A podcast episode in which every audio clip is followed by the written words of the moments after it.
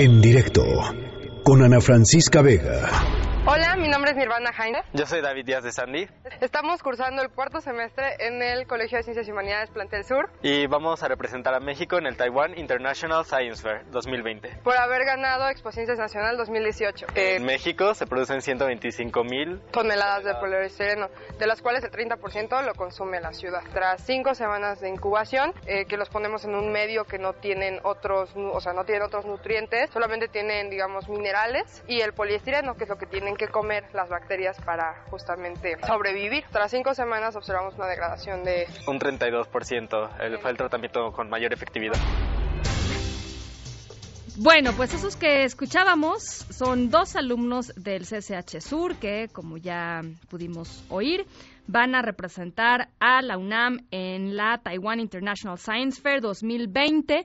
Y la verdad lo que me llamó la atención de este proyecto tiene que ver con, eh, pues con que lograron hacer algo que difícilmente se hace, que es degradar el unicel. Es un material sumamente contaminante, este, seguramente ya nos lo dirán ahorita, pero pues si uno se toma, ya sabe, ¿no? Su atolito en la mañana que va caminando, ¿no?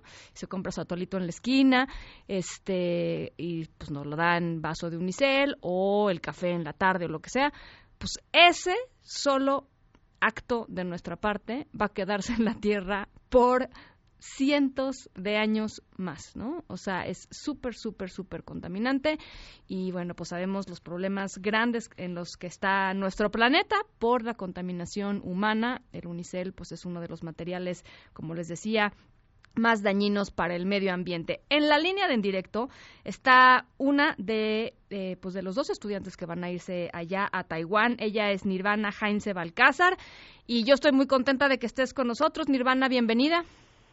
Ah, hola. Mucho gusto de estar aquí con ustedes. Ah, todo muy bien, gracias. A ver, ¿cómo estás? Bien, pues contenta de, de poder platicar contigo y de que la gente que nos está escuchando pueda, eh, pues eso, entender de qué va su proyecto y por qué es importante y con qué se encontraron ustedes. ¿Por qué no nos platicas un poquito cómo surgió la idea? Ah, bueno, pues el CCH Sur es uno de los planteles que más tiene población. Somos alrededor de 14 mil, 13 mil por ahí de estudiantes. Y la situación es que um, cafetería siempre vende eh, cosas envueltas, o sea, con envase de unicel. ya sea, como bien comentaste, el atole en la mañana o la marucha o lo que sea. Siempre vemos este envase y pues lo que observamos mi compañero y yo es que había en los basureros, pues hay, hay muchos envases de unicel, siempre también para la pizza, para el hot dog, para lo que sea, este es envase y pues nos pusimos a investigar un poco al respecto y realmente es un material que, que contamina pues al ambiente y que tiene serias afectaciones. Ahí surgió la idea. Ya decías, ya decían ustedes este, en el audio que, que escuchábamos a la entrada, se producen eh, en México 125 mil toneladas de unicel el 30% de esas 125 mil toneladas se consume aquí en la Ciudad de México. Bueno, bueno. Nirvana, ¿nos escuchas? Perdón, perdón. ¿Sí nos eh, escuchas? Sí, eso es parte de la información que encontramos cuando hicimos nuestra investigación. Justamente nos dimos cuenta que es un material que, por ejemplo, aquí en la ciudad, normalmente la ciudad es la que más consume, ¿no? Recursos, todo, entonces pues sí, también es la que más consume poliestireno justamente. El, unicel. A ver, entonces, ustedes vieron este problema y dijeron tenemos que plantear una solución. ¿Qué solución plantearon? Platícanos. Ah, pues nos pusimos a investigar sobre el gusano de la harina que se ha visto por algunas décadas que tiene la capacidad de consumir poliestireno.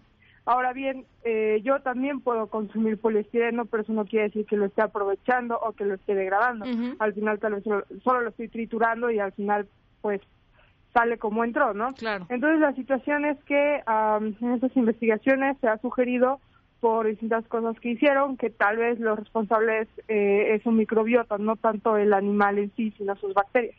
Entonces... ¿Eso es la ah, microbiota para todos los... este Ah, sí, claro. La microbiota es eh, son las bacterias que, que tiene en conjunto, eh, o sea, su microflora, por así decirlo, o sea, su flora intestinal. Ya, Entonces, este, eh, Encontramos también que hay una bacteria que tiene en común con otro otro bueno otro animal que es un crustáceo es la artemia franciscana.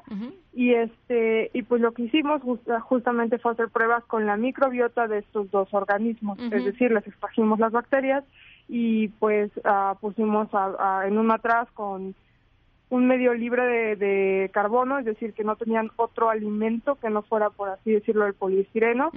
Y después de cinco semanas, uh, bueno, pesamos la masa de, del poliestireno y la comparamos con la masa inicial, donde obtuvimos un 32% de degradación, bueno, de descenso en la masa del poliestireno, que pues puede ser secundario a una degradación, claro, solamente que se tienen que hacer más pruebas justamente para confirmar eso, porque pues se tienen que hacer a pruebas que ya nosotros no podemos hacer por recursos, porque pues por ejemplo para observar, bueno, para poder saber qué eh, metabolitos hay disueltos ahí en el medio, tendríamos que contactar con el instituto, el instituto de química, etcétera, etcétera, y si lo pensamos hacer solamente que vamos paso por paso, ¿no? Entonces eh, la solución que nosotros estamos planteando es evaluar esta posible degradación que está sucediendo, porque digo, hubo un descenso en la masa, el poliéster no se pudo haber evaporado, entonces es la cuestión de qué está pasando, o sea, investigarlo a fondo, entender bien el proceso, la ruta metabólica, qué está pasando con el poliestireno, si se está metabolizando o no y en qué se está metabolizando y una vez que se hagan todos todos los estudios correspondientes, pues que se pudiera evaluar como, una opción viable, ya sea dependiendo de la bacteria que sea liberarla, evaluar la, la posibilidad de liberarla, claro, o hacer bioreactores donde se esté degradando el polistireno, dependiendo. Pues me parece la verdad increíble. Están ustedes en el cuarto semestre del CCH. Sí, correcto. ¿Cuántos años tienes, Nirvana? Ah, yo tengo 17 años y mi compañero tiene 16. ¿Y qué quieres estudiar cuando termines el CCH? Yo quiero estudiar medicina. Mi compañero quiere estudiar QFB, químico farmacobiólogo. Y se van los dos a la Taiwan International Science Fair 2020, ¿no? Con este proyecto. Sí, exactamente. Eh, bueno, pues ahí está. La verdad es que me pareció muy interesante. Creo que vale la pena que se den a conocer estas historias. Y por favor, si hacen contacto con investigadores de la Facultad de Química o de la Facultad de, ¿no? O sea, digamos que evoluciona este proyecto, este, pues nos, nos, lo platican por acá, porque la verdad es que yo creo que pues, tiene un potencial enorme, ¿no? Muchas gracias, sí, estaremos informando. ¿Ustedes están recaudando fondos para, para hacer el viaje? Ah, sí, eso es correcto. ¿Están en, en dónde están recaudando fondos? ¿Cómo le están haciendo? A ver, platícanos. Ah, el problema es que realmente, ah, como hemos tenido muchas cosas, no es el único proyecto que tenemos y encima las materias y todo, realmente no nos hemos dedicado mucho a eso, es decir, estamos buscando fondos, pero estamos esperando algo así como que la escuela nos ayude o algo por el estilo. O algún ángel guardián que nos esté oyendo, ¿no? Exacto, que alguien que alguien diga, ah, mira, justamente yo te puedo ayudar o algo así, pero pues la situación es que hasta el momento pues lo han estado viendo nuestros profesores asesores, que son Pablo Castillo Urueta y Magali Jazmín Estudillo Clavería, y pues ellos han estado como encargando, por así decirlo, de ver toda, toda esa parte, ¿no? Pero realmente nosotros como Estudiantes. están, estudiantes están dedicados a pasar el cuarto semestre. Me parece muy bien. sí. ¿Eh? Oye, te agradezco mucho, Nirvana. Muchos saludos a David y estamos pendientes de, de su proyecto. Gracias y muy buenas tardes. Igualmente, no, gracias a ustedes. En directo con Ana Francisca Vega.